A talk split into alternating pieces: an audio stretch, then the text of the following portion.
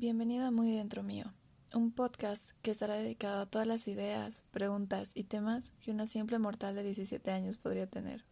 La intención de este podcast es más o menos como la de un diario, pero en lugar de escribir, será grabado. Me presento, yo soy Katrina Méndez y te aseguro que esta no será ni la primera ni la última vez que escucharás mi voz. Hoy 9 de abril del 2021 hablaremos sobre las inseguridades, este tema se podría resumir en una corta y siempre frase. Nunca serás lo suficientemente linda.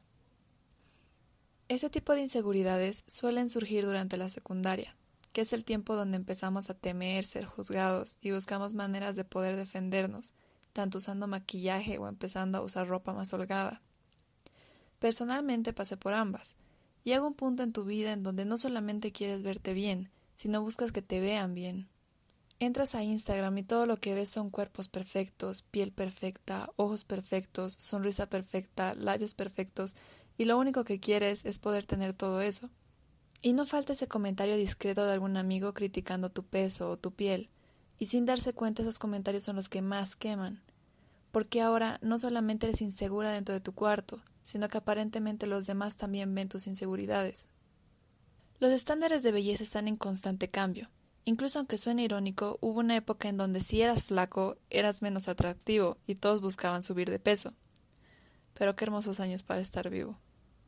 Luego de noches y noches y noches de largos debates conmigo misma, llegué a la conclusión de que al final, si sigues cambiando el como eres, solo por el qué dirán, en algún momento te perderás a ti misma. Y lo sé, es mucho más fácil decirlo que hacerlo, pero por algo se empieza, ¿no? No es necesario que cierres todas tus redes sociales y te mudes a un monte en el campo. Solo necesitas conocerte y vas por buen camino. Desde la experiencia puedo decir que todos estos aspectos que tanto te acomplejan son los que más aman de ti los demás. Por ejemplo, desde muy pequeña siempre he odiado mis orejas. Incluso he llegado a pensar en la cirugía plástica.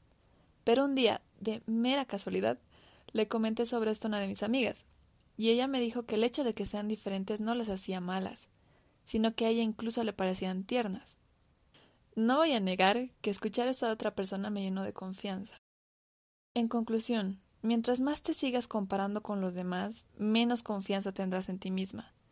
No importa cuánto cambies, mientras te sigas comparando, nunca serás lo suficientemente linda. Esto es lo que quería compartir con ustedes el día de hoy.